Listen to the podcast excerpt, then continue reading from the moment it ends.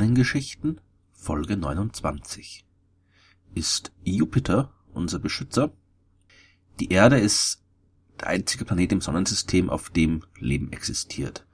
Soweit wir wissen zumindestens. Vielleicht gibt's auf dem Mars noch ein paar Bakterien, vielleicht lebt irgendwas im unterirdischen Ozean des Jupitermonds Europa, aber höher entwickeltes Leben gibt's nur auf der Erde.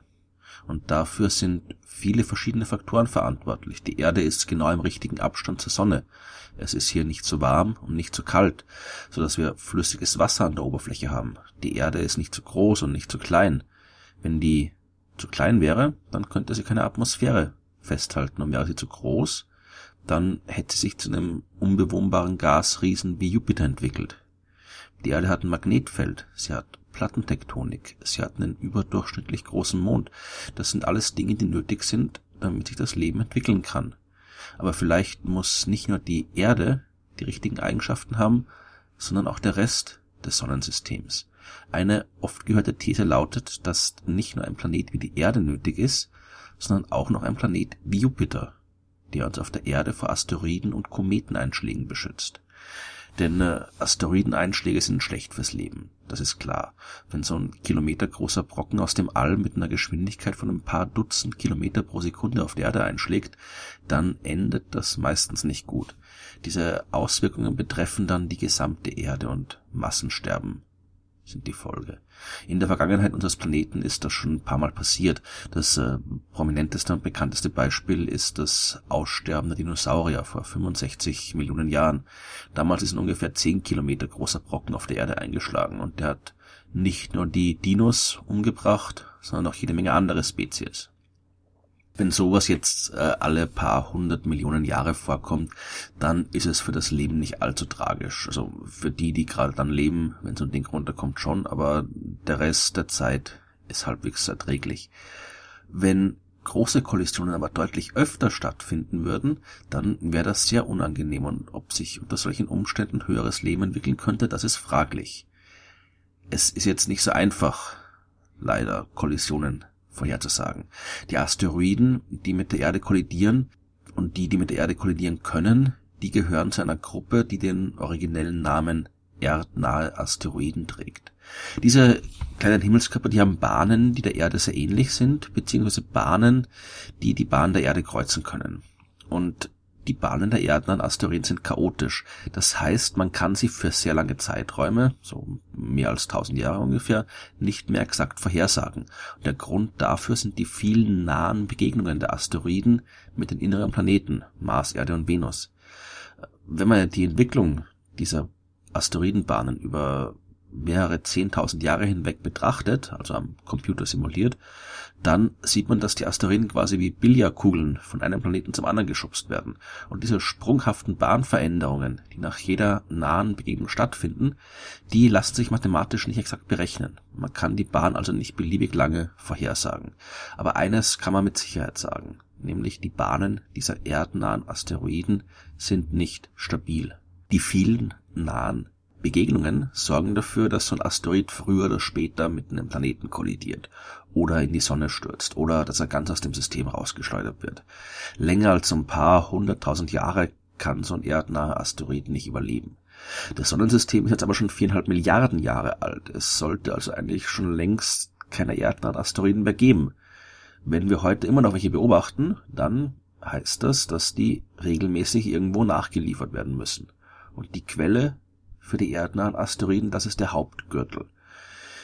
Diese große Ansammlung von Asteroiden, die findet man zwischen den Bahnen von Mars und Jupiter. Und die Asteroiden, die sich dort befinden, die sind eigentlich ziemlich friedlich. Also die ziehen ihre Runden um die Sonne und die tun uns nichts. Die sind auch weit genug entfernt und die bleiben das auch. Aber ab und zu können die miteinander zusammenstoßen und dadurch ändert sich ihre Bahn und so ein Asteroid kann in eine sogenannte resonante Region gelangen. Und dort kann die Gravitationskraft von Jupiter besonders starke Störungen verursachen, weil hier die Umlaufzeiten von Asteroid und Jupiter in einem ganzzahligen Verhältnis stehen. Das heißt, der Asteroid und Jupiter stehen in regelmäßigen Abständen immer wieder in der gleichen Position zueinander. Und die Störungen von Jupiter, die können sich immer weiter aufschaukeln. Dadurch wird die Bahn des Asteroiden immer weniger kreisförmig Und je ovaler und langgestreckter die Bahn wird, desto weiter entfernt sich der Asteroid aus dem sicheren Asteroidengürtel und nähert sich den inneren Planeten an. Irgendwann kommt er dann dem Mars sehr nahe und diese nahe Begegnung verändert die Bahn nochmal deutlich. Und jetzt kehrt er überhaupt nicht mehr zum Hauptgürtel zurück, sondern bleibt immer in der Nähe der inneren Planeten. Er ist jetzt vom Hauptgürtelasteroid zu einem erdnahen Asteroid geworden. Das klingt jetzt erstmal so, als würde uns der Jupiter nicht vor Asteroiden beschützen, sondern erst dafür sorgen, dass die überhaupt zu uns kommen können. Und das ist auch richtig, aber die Sache ist ein bisschen komplizierter. Denn ein Asteroid, der von Jupiter aus dem Hauptgürtel rausgestört wird, der muss nicht zwingend in der Nähe der Erde landen. Der kann auch ganz woanders hingelenkt werden. Der kann in die Sonne fallen. Der kann irgendwo aus dem Sonnensystem raufgeworfen werden. Äh, das heißt, Jupiter kann zwar Asteroiden zu uns schmeißen, kann die aber auch aus dem Hauptgürtel entfernen und so uns vor diesen potenziellen gefährlichen Asteroiden schützen. Es gibt aber auch noch andere Asteroiden, die eventuell Probleme machen könnten. Die Zentauren zum Beispiel.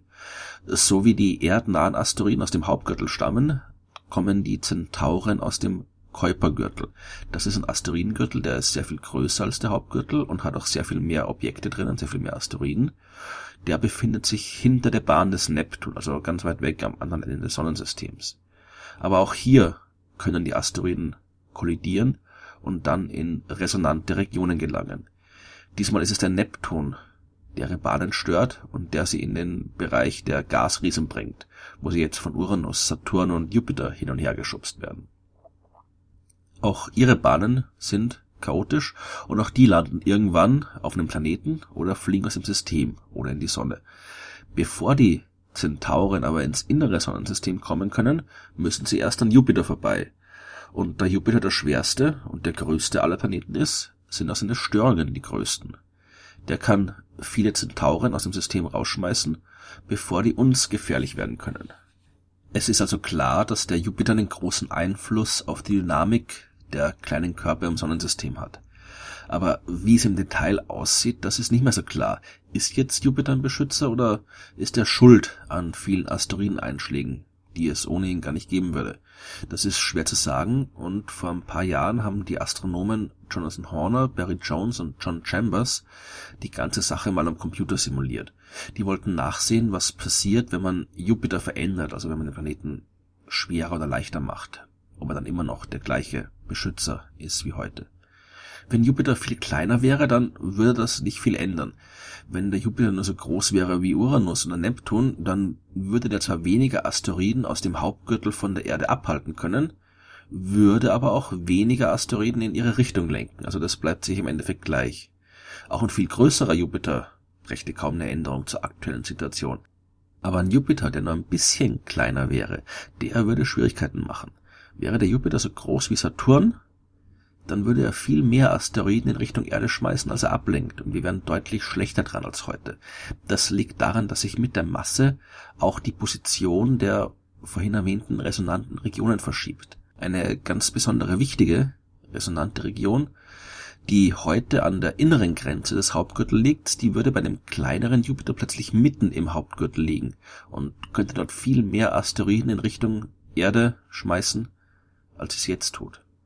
Was also die Hauptgürtelasteroiden angeht, da ist der Jupiter nicht so wichtig, wie wir gedacht haben. Mit einem größeren oder kleineren Jupiter, da wären wir genauso gut dran wie jetzt. Und äh, bei einem Jupiter, der ein bisschen kleiner wäre, da wäre der sogar ein deutlich schlechterer Beschützer als der aktuelle. Bei den Zentauren ist es ähnlich. Unser Jupiter ist hier schwer genug, um viele potenzielle gefährliche Objekte unter den Zentauren gleich aus dem System rauszuwerfen, sodass sie uns nicht gefährlich werden können. Ein viel leichterer Jupiter, der würde gar nicht erst so viele Zentauren auf gefährliche Bahnen schicken. Gefährlich sind wieder die mittleren Massen, ja. Also wieder ein Saturn, großer Jupiter, der ist gerade so schwer, um viele Zentauren auf einem potenziellen Kollisionskurs zu bringen, aber nicht schwer genug, um ausreichend Asteroiden aus dem Sonnensystem rauszuwerfen. Hätten wir also einen zweiten Saturn im Sonnensystem statt unserem Jupiter, dann wäre es mit der Beschützerrolle aus. So ein Planet wäre keine große Hilfe um Asteroidenkollisionen zu vermeiden. So richtig hilfreich ist der Jupiter nur, wenn es um Kometen geht. Das sind äh, langperiodische Kometen, die kommen aus den äußeren Regionen des Sonnensystems, der Ortschen Wolke. Und diese langperiodischen Kometen, die besuchen uns meist nur einmal, denn die sind so weit entfernt und so schwach an die Sonne gebunden, dass meistens ein Besuch im inneren Teil des Sonnensystems und die daraus resultierenden Störungen ausreichen, um ihre Bahn so zu ändern, dass sie aus dem Sonnensystem rausfliegen oder nie wieder zurück ins innere Sonnensystem kommen. Und auch hier ist es Jupiter, der die Kometen rausschmeißt. Aber auch er kann die unter Umständen erst wieder auf eine potenziell gefährliche Bahn umlenken. Aber hier ist das Ergebnis der Simulation eindeutig. Was die Gefahr durch langperiodische Kometen angeht, ist Jupiter tatsächlich ein Beschützer. Je größer die Masse des Jupiter ist, desto besser kann er Kometen entfernen und desto geringer ist die Zahl der Einschläge auf der Erde. Diese Simulationen sind meistens recht interessant und zeigen auch, dass die Rolle von Jupiter viel komplexer ist, als man bisher gedacht hat. Aber so wie es aussieht, ist Jupiter nur dann ein wirklicher Beschützer, wenn es um Kometen geht. Und ansonsten ist es ziemlich egal, ob er da ist oder nicht. Aber man kann aus Simulationen dieser Art auch nicht allzu viel herauslesen. Man kann nicht einfach so die Masse des Jupiter ändern und alles andere gleich lassen. Dass es den Hauptgürtel der Asteroiden gibt, das liegt ja nur an der großen Masse des Jupiters. Denn bei der Planetenentstehung haben seine Störungen dafür gesorgt, dass sich dort kein weiterer Planet bilden konnte. Wäre der Jupiter viel kleiner, dann wäre dort vielleicht doch ein Planet entstanden. Dann gäbe es zwar weniger Asteroiden, aber vielleicht hätten die Störungen dieses Planeten dann wieder Auswirkungen auf die Erde gehabt. Oder vielleicht gibt es auch mehr Asteroiden, denn das ganze Material, das nicht für den Bau von Jupiter verwendet äh, wurde, das muss ja auch noch irgendwo sein dann. Also ohne Jupiter würde das Sonnensystem ganz anders aussehen, das ist klar. Aber es ist schwer zu sagen, ob wir dann besser dran wären, als wir es heute sind.